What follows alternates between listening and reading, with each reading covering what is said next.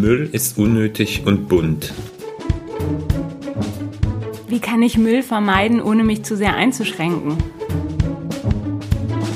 Macht keinen Mist und hört auf mit dem Müll. Hashtag Müll ist Mist. Der Podcast mit Lösungen für eine Wirtschaft im Kreislauf und mit den Menschen dahinter. Müll ist Mist, weil Müll braucht wirklich keiner. Manche entwickeln aus Müll Ideen. Ich bin Christoph Sukup. Herzlich willkommen. Ich begleite Unternehmen auf ihrem Weg in die Kreislaufwirtschaft. Einmal im Monat können wir uns hier hören.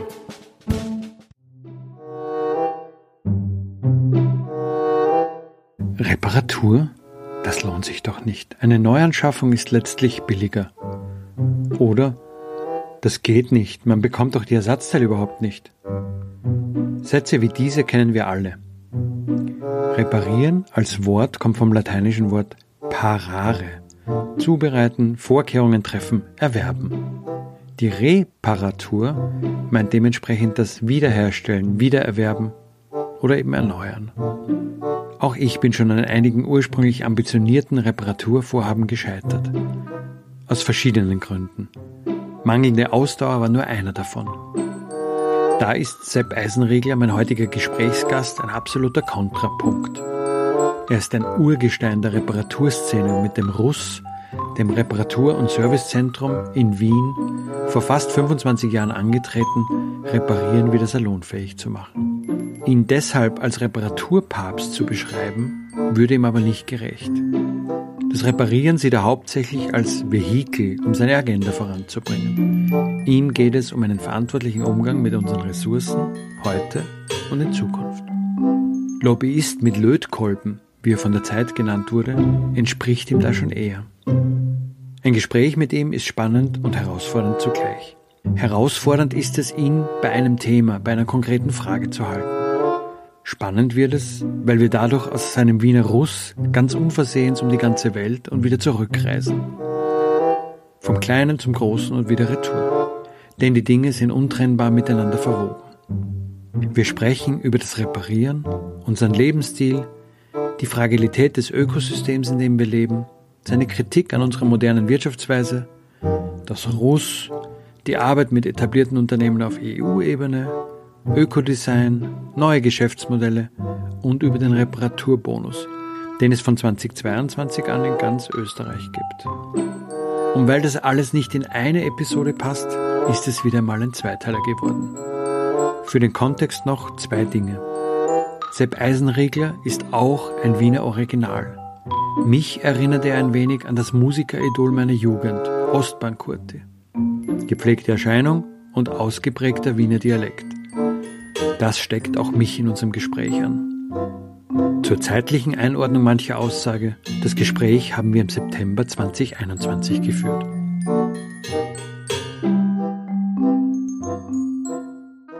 Ich habe heute im Podcast Sepp Eisenregler zu Gast. Vielleicht zum Einstieg, Sepp, wo sind wir denn hier? Was ist das Russ, wo du Gründer und Geschäftsführer bist und auch Eigentümer für einen Ort? Versuch mal zu beschreiben, bitte.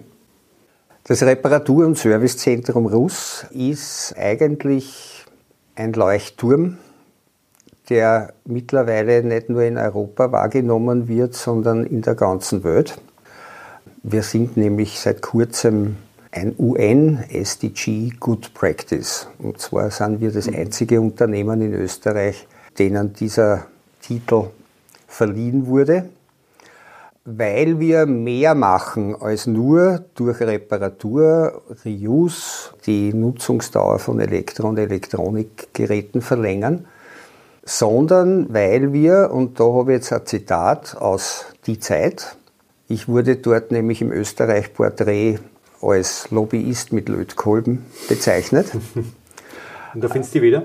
Da finde ich mich total wieder, ja weil ich eigentlich es so angelegt habe von Anfang an, dass ich mir mit diesem Reparaturbetrieb eine Hausmacht aufbaue, mhm. die es mir ermöglicht, dann äh, in den diversen EU Gremien ernst genommen zu werden mit meiner doch teilweise sehr vehementen Kritik an dem ganzen Wirtschaftssystem. Mhm. Einer meiner alten Sprüche ist, wir sind nicht für die Wirtschaft da, sondern die Wirtschaft ist für den Menschen da. Das haben wir aber offensichtlich die längste Zeit aus den Augen verloren, weil das Primat der Wirtschaft in unserem täglichen Leben einfach überbordend ist. Mhm. 5000 Werbebotschaften pro Tag gehen an niemandem spurlos vorbei, auch wenn er glaubt, er kriegt nichts mit, wenn er die Fernsehwerbung an, an der Stelle auf lautlos stellt. Aber wir sind ja umgeben von Werbung, nur kriegen wir es meistens gar nicht mit. Hm. Und diese 5000 Werbebotschaften leisten einen wesentlichen Beitrag dazu, dass uns die internationalen Hersteller quasi an der Umsatzleine führen. Wir haben es die längste Zeit nicht gemerkt, dass die Nutzungsdauer von diesen Produkten, es geht ja nicht nur um Elektrogeräte, denke mal an Textilien zum Beispiel, immer kürzer wird. Und das findet nur deshalb statt, weil dieses lineare Wirtschaftssystem, old school sozusagen, auf Wachstum beruht. Ohne Wachstum funktioniert es nicht. Jetzt ist aber das Problem das, dass es sich um Geräte handelt, die eh schon jeder daheim hat. Und man könnte ja eigentlich keine neuen verkaufen, wann die alten nicht so schnell kaputt gingen. Das heißt, Stichwort geplante Obsoleszenz. Man hat eine äh, Entwicklung gestartet, die dazu beigetragen hat, dass immer mehr nicht regenerative Rohstoffe vergeudet werden, um eingesetzt zu werden in Produkten, die immer kürzer ihre Dienste anbieten. Wir als Konsumentinnen und Konsumenten haben es eigentlich auch verlernt, dass es eine Möglichkeit gibt, das reparieren zu lassen, weil wir glauben, dass die Produkte so billig sind, dass sie eine Reparatur nicht auszahlt und merken aber nicht, dass wir ein immer weniger lebenswertes Leben führen, um uns das alles leisten zu können. Das heißt, wir rennen da im Hamsterrad der materiellen Bedürfnisbefriedigung und glauben, wir brauchen Statussymbole, um uns von anderen zu unterscheiden und merken gar nicht, dass eigentlich das Selbstwertgefühl das offensichtlich zu gering ist, sonst bräuchte ich keinen dicken SUV, sonst bräuchte ich nicht das neueste iPhone, dass daran gearbeitet werden sollte. Wir müssen dahin kommen, dass wir uns gemeinschaftlich überlegen oder auch jeder für sich, was macht ein gutes Leben für mich aus und dann entscheiden, was ich wirklich will. Äh, um diese Dinge geht es in erster Linie und all das repräsentieren wir im Russ. Da wollte ich gerade einmal fragen. Das ist ja eine umfassende Diagnose dessen, wo wir heute stehen. Du hast aber eingangs gesagt, das Russ gibt es, um ein Stück weit mir eine, ich glaube, Hausmacht hast du es genannt, mhm. um mir eine Position aufzubauen, wo ich nicht nur argumentieren kann, weil ich meine, das kann man ja gut erzählen und gut diagnostizieren, sondern wo ich auch zeigen kann, was anders geht und wie es anders geht könnte man sich vorstellen, das war eine Entwicklung von eineinhalb, zwei Jahren, war es aber Nein, wahrscheinlich nicht. Es hat länger gedauert. Können wir da noch mal ein bisschen drauf eingehen, wann hat das angefangen und, und, und, wie war die Entwicklung da? Es hat bei mir begonnen schon während meines Geografiestudiums. Den Nahrungsmittelspielraum der Erde im Hinblick auf eine wachsende Weltbevölkerung zum Beispiel hat den ersten Anstoß gegeben. Die Tätigkeit in der von mir initiierten Umweltberatung, wo ich zuständig war für Opfer und Ressourcen, hat auch sein Stück beigetragen dazu. Das ist jetzt ungefähr wie lange her? Ja, das sind so zwischen 30 und 20 Jahre her, von denen ich gerade geredet habe. Es wird immer viel geredet von, retten wir doch die Umwelt, retten wir das Klima. Das ist völlig irrelevant. Wenn es dann noch heißt, retten wir den Planeten, dann muss ich hellauf lachen. Der Planet muss nicht gerettet werden. Was wir retten müssen, ist eigentlich unsere eigenen Lebensgrundlagen. Also mit, ich sage es jetzt noch einmal, mit endlichen Ressourcen so umzugehen, wie wir es tun, das ist einfach zutiefst unmoralisch. Also wir kennen nicht äh, alles, was jetzt an Schäden bereits zu merken ist, augenzwinkernd unseren nächsten Generationen zur Lösung überlassen. Hm. Das geht nicht. Wie kommt man von der Position, wie kommt man davon dazu, ein Reparatur- und Servicezentrum einzurichten? Naja, irgendwann einmal kommt man drauf, dass es nur gemeinsam mit der Ordnungspolitik geht. Mhm. Und genau deswegen war es wichtig, diese Hausmacht aufzubauen. Wir haben bereits in den Jahren 2005, 2006 eine heute noch weltweit einzigartige Norm entwickelt in Österreich. Die Russtechniker an vorderster Stelle.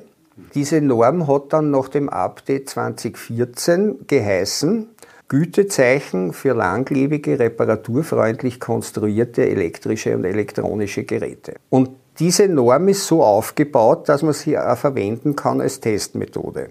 Wir haben dann 2015 von einer großen europäischen Konsumentenschutzorganisation den Auftrag bekommen, 24 neue Waschmaschinen zu testen. Ein Jahr später dann über 40 Staubsauger.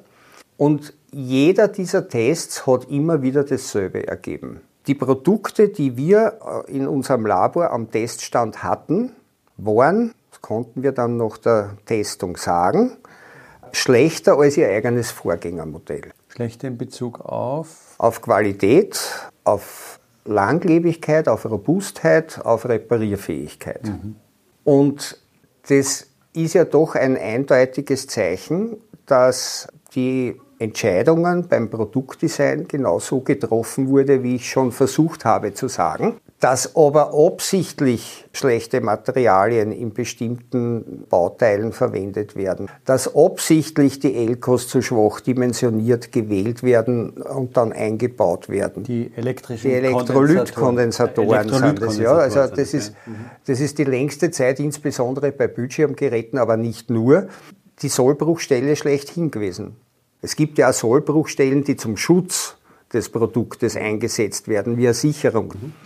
Aber die meine ich nicht, sondern ich meine wirklich, also wie bei Elektrolytkondensatoren ganz, ganz deutlich feststellbar war, Teile, die so dimensioniert waren, dass das Gerät nach durchschnittlichem zwei- bis dreijährigem Gebrauch den Geist aufgeben hat. Das heißt, die Elkos sind geplatzt, unter Anführungszeichen, und du hast entweder kein Bild mehr gehabt beim Fernseher, kein Ton oder gar nichts mehr. Wir sind dann draufgekommen, dass das relativ einfach ist, wenn man sich über die Reparatur von elektronischen Bauteilen drüber traut. Wie zum Beispiel bei einem Netzteil die Elkos tauschen. Das erfordert einen minimalen Aufwand bei der Investition in die Ersatzteile, kostet zwar Arbeitszeit, aber wenn man gleich alle Elkos auf einmal austauscht, kann man um 50 bis 150 Euro einen riesigen Flat TV reparieren wenn man den kauft, kostet er ein Vielfaches mhm. davon. Und den wieder für zwei, drei Jahre lauffähig kriegen dadurch, bis er, genau, bis genau. er wieder an seiner Sollbruchstelle genau, quasi genau. angekommen ist. Ja? Mhm.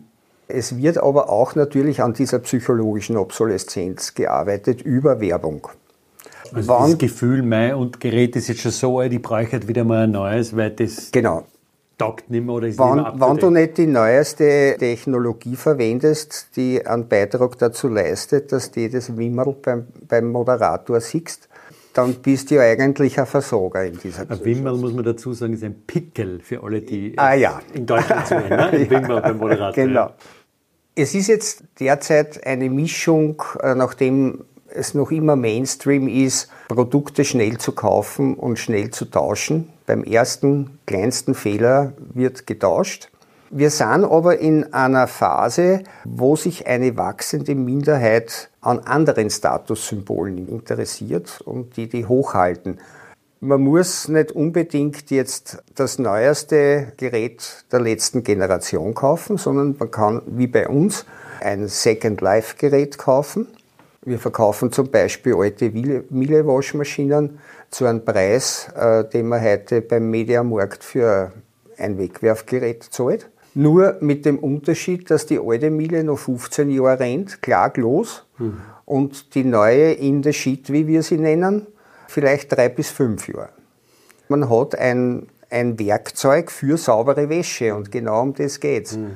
Oder man kauft gar nichts mehr im Sinne von, man übernimmt es gar nicht erst ins Eigentum, sondern man nimmt sich eine Produktdienstleistung, soll heißen eine gemietete Waschmaschine, für die man im Monat bei uns im Einstieg 18 Euro zahlt und nach einem Jahr kommen wir vorbei, machen einen Service dran und lesen aus, wie oft gewaschen wurde und danach richtet sich dann der Mietpreis für das darauffolgende Jahr. Also was habt ihr auch im Angebot? Das haben also wir auch im äh, Angebot. Im Eigentum für das Produkt bleibt. Genau, Ja, genau. Und deswegen kommen wir ja auch einmal im Jahr vorbei, um sowas wie ein Pickel für ein Auto zu machen, weil wir ja dann das Interesse haben, dass wir keine teuren Reparaturen ausführen müssen bei unserem eigenen Gerät.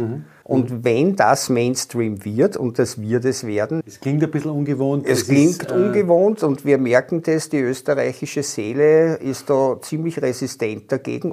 Also mir hat ja zum Beispiel ein Kunde einmal gesagt, dem ich das vorgeschlagen habe, in mein Haus kommt nur eine, was mir gehört.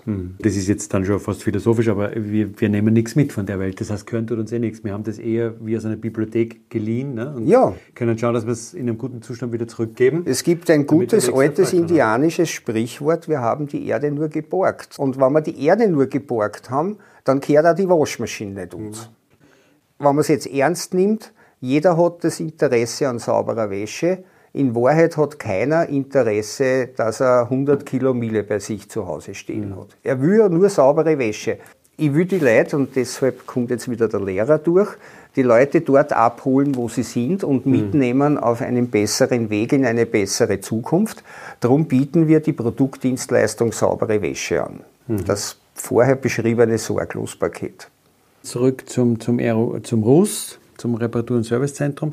Was muss ich mir vorstellen? Wie viele Maschinen laufen dieses äh, da im Jahr durch? Wie viele Kunden sind das? Was, was, was habt ihr sozusagen an, an Kennzahlen? Erstens einmal ist das RUS mehr als eine Reparaturwerkstätte.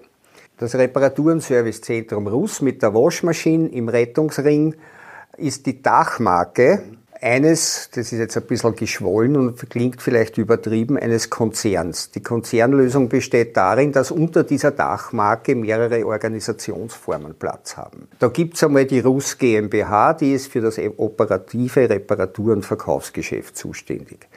Dann gibt's auch äh, eine Rus Consult, das ist ein Beratungsunternehmen für andere Unternehmen, die Kreislaufwirtschaft lernen wollen.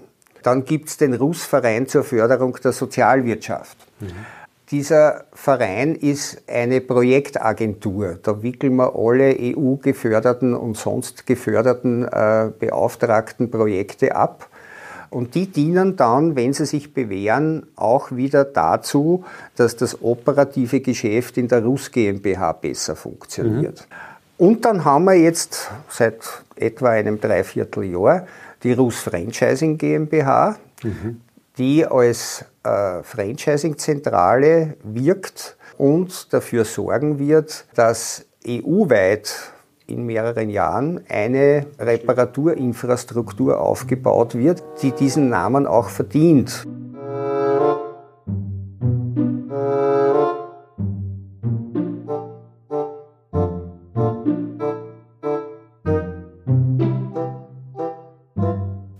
Es gibt in einer Millionenstadt jetzt auf einmal einen wesentlich höheren Anteil an Einwohnerinnen und Einwohnern, die auf einmal reparieren lassen. Und interessanterweise, sie werden immer jünger. Das ist Fridays for Future, das ist ganz klar. Aber um den Mainstream zu erreichen, brauchen wir die Ordnungspolitik. Die haben wir jetzt auch. Stichwort vielleicht nicht Ordnungspolitik, aber Politik. Wien hat 2019 die Reparaturgutscheine eingeführt. Was für einen Effekt hat das auf das ganze Spiel gehabt? Wie wichtig war das? Ja, also ich sage es mit einem gewissen Bedauern, gleichzeitig Augenzwinkern. Das hat enorm eingeschlagen. Mit Bedauern sage ich es deswegen, weil da merkt man wieder, dass solche Werbesprüche wie Geiz ist geil sich durchsetzen bis in die Reparaturwirtschaft. Mit Augenzwinkern sage ich es deshalb, weil es sich herausgestellt hat, dass das gesamte Budget, was geplant war, von September 2019 bis Ende 2023 im Juni dieses Jahres aufgebraucht war. Also auf halber Strecke kann man sagen. Naja, es ist weniger. Weniger sogar, Sagen wir, sagen wir ein Drittel äh, der Zeit, für die das Budget geplant war, äh, hat es gereicht. Jetzt bin ich natürlich sehr froh, dass die Akzeptanz für Reparaturdienstleistungen so enorm ist. Aber eigentlich brauchen wir was anderes. Wir brauchen zumindest Ansätze einer ökologischen Steuerreform, um Marktversagen auszugleichen und nicht die Sonderleistungen einer Kommune wie der Stadt Wien. Letztendlich ist es eine Krücke. Ne? Es ist eine Krücke, Es ist eine eine Krücke, Krücke. die wohl ganz gut funktioniert, Genau. funktioniert hat. In vielerlei Hinsicht, Ja. was dich ja zum Augenzwinkern und zum, Genau. zum auch ein bisschen Kopfschütteln bringt. Aber es zeigt ja, dass das Thema Reparatur, also es gibt so dieses englische Wort Nudging, jemanden Genau. zu schubsen, durch kleine Schubser auch ganz schön an Fahrt gewinnen kann. Ne? Und dass die Leute plötzlich erkennen können, entweder durch Fridays for Future, sagst du die jungen Leute, Ja, ja. oder eben durch finanzielle Anreize. In Schweden gibt es die ermäßigte Mehrwertsteuer, dazu gebracht werden können, das Thema plötzlich wieder für sich zu entdecken. Ne? Genau. Diese Langlebigkeit, die kann man Dinge weiter nutzen. Draußen habe ich gehört, eine Frau, die holt ein Gerät ab und sagt, das habe ich seit meiner Jugend. Ich hätte es nicht hergeben wollen, ich bin so froh, dass ich es wieder habe. Also auch das ist ja ein Motor. Genau. Es geht schon, ne? also da kann schon was in, in Ja. Gang kommen. Wobei ich würde beeinspruchen, dass die Halbierung der Reparaturkosten ein kleiner Schubser im Sinne des Nudging sind. Ja, okay. Also das ist schon ein großer Schubser. Das ist schon ordentlich ein Stoß fast schon, ja. Ja. da hast du recht natürlich. Ja. Es ist auf der anderen Seite auch nicht so tragisch, dass jetzt da das Budget aufgebraucht ist, weil im Jahr 2022 gibt es ja den bundesweiten Reparaturbonus, der im Regierungsprogramm steht. Und wo sich die Klimaschutzministerin, die Leonore Gewessler, sehr klug dafür eingesetzt hat, dass der finanziert wird über den European Recovery Fund. Es sind jetzt 130 Millionen vorgesehen für die nächsten Jahre, um damit das Reparieren und damit auch die Ressourcenschonung voranzutreiben. Aber es ist und bleibt eine Krücke, denn ohne CO2-Bepreisung, ohne Steuern auf äh, kritische Rohstoffe wird es nicht gehen, langfristig. Ja. Aber ich meine, das ist eben das Langfristige, wie du sagst. Und, und jetzt kann man sagen, na, dann warten wir, bis es langfristig soweit ist. Oder man tut was und dann tut man halt in Nein, es was, war ne? eine, eine kluge Dazwischen. kommunalpolitische Entscheidung und es ist ja Wien nicht allein damit, aber Wien hat einfach das beste Modell entwickelt. Hm. Ausgehend tut es von der Stadt Graz, wo das 2016 erstmals eingeführt Hm. wurde in Österreich, der Reparaturbonus. Aber es gab schon mehrfach Versuche in Österreich, in Städten und in Bundesländern, wo man die Reparatur auf diese Art schmackhaft gemacht hat. Hm.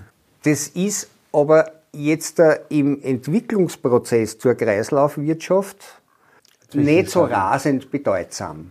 Ja, ich ja. brauche zuerst einmal die richtigen Produkte, die ich repariere, um dem Ganzen wirklich äh, einen Sinn zu geben.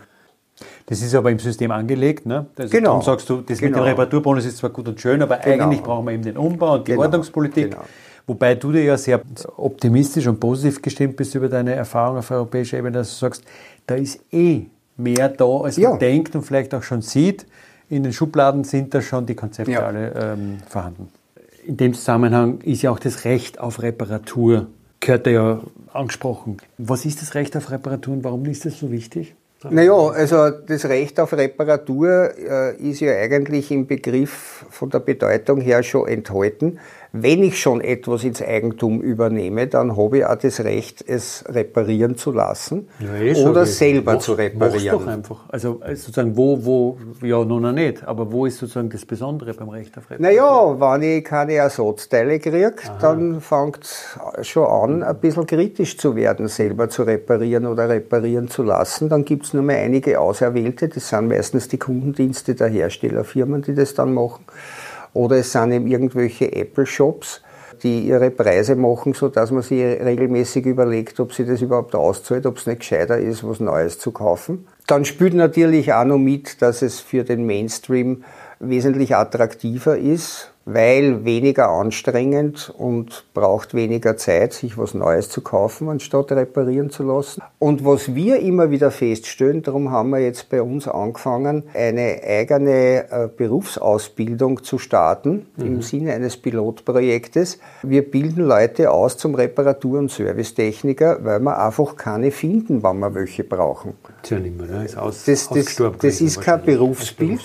Ist gar kein Das Berufsbild. ist kein Berufsbild und das, was man bei der Mechatronikerlehre oder bei der Elektronikerlehre äh, mitkriegt, hat meistens mit Reparatur nichts zu tun, erst recht nicht mit Reparaturpraxis. Die wenigsten davon haben eine Waschmaschine von innen gesehen. Oder halt das entsprechende Gerät aus der Abteilung. Ne? Ich habe ein Gespräch gemacht mit Felicitas Frick, die tatsächlich beim angesprochenen Unternehmen Bosch Siemens Hausgeräte die Montagefähigkeit untersucht hat von Waschmaschinen.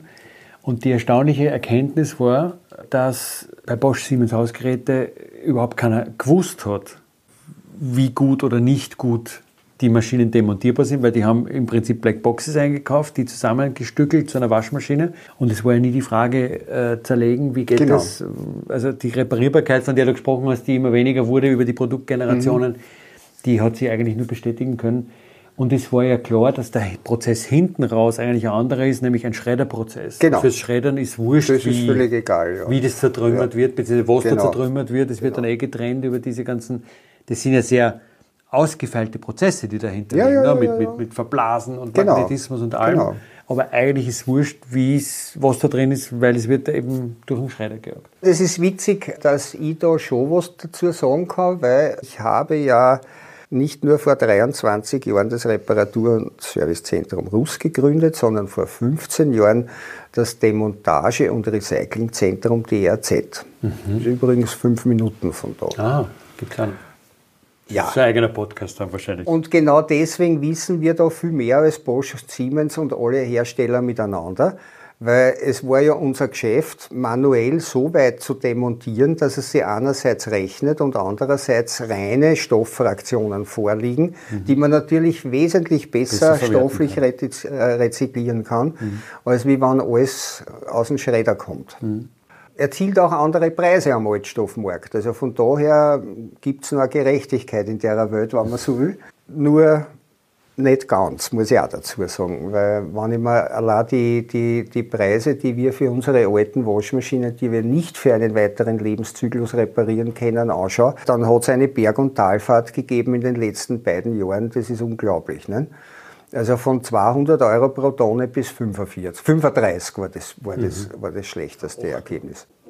Also du bist eigentlich, kann man zusammenfassen, jetzt an der Stelle zuversichtlicher oder, oder optimistischer über das Mitmachen der Industrie und das Mit an Bord sein der Industrie äh, im Hinblick auf den Umbau der Wirtschaft in Richtung auf Kreisläufe?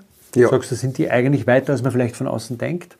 Das äh, Genau. bringst du aus deiner Gremienarbeit im auf europäischen Die haben längst die äh, Konzepte äh, in der Tischlot, die sie dann herausziehen und sagen, so, jetzt geht's nicht mehr, jetzt da müssen wir dem neuen Geschäftsmodell folgen und da sind die Unterlagen. Und das sind Stapeln an Papieren, das sind Daten, die sie brauchen, um die Produktionslinien zu ändern und so weiter und so fort. Wie Sepp Eisenregler die weiteren Entwicklungen in Richtung Kreislaufwirtschaft einschätzt, wie er Recyclingfähigkeit, Ökodesign und Standardisierungsgremien auf EU-Ebene erlebt und wo der Zusammenhang zwischen Hippietum und Plattentektonik besteht, ja richtig, Plattentektonik, das besprechen wir dann in Teil 2 unseres Gesprächs. Es bleibt spannend. Das war's für heute. Nächsten Monat gibt es eine neue Folge. Sie finden sie auf www.müllistmist.org. Müll mit UE. Und auf allen bekannten, gut sortierten Podcast-Plattformen. Am besten gleich abonnieren. Wenn Sie mögen, was Sie hören, erzählen Sie es gerne weiter. Und am besten hinterlassen Sie auch eine positive Bewertung. Denn das stellt sicher, dass auch andere Menschen diesen Podcast gut finden können. Sie können mir Ihre Anregungen, Rückmeldungen oder Themenvorschläge per E-Mail schicken. Die Adresse dafür geht.doch.müllistmist.org. Müll mit UE. So oder so. Ich freue mich auf Sie. Bis zum nächsten Mal.